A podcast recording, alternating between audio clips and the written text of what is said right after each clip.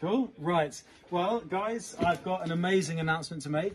Uh, we've got the first proper batch of drones. Um, these are the uh, smaller ones. These are ones that we've used before, um, and we've got uh, five here, I believe, that have arrived from the factory.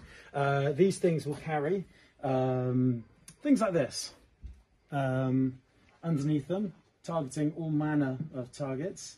Obviously, yesterday I showed you the big boy, the beast, which is this one right here. If we put it almost against these ones, you can sort of see the size comparison between uh, this drone um, and those. Um, this one will carry things like that. So it's quite a significant, despite the fact that it still looks like a small drone, once you actually make the alterations that, that you need to make to this, um, the uh, size difference is quite substantial. So yeah, these are going to be employed in the next few days.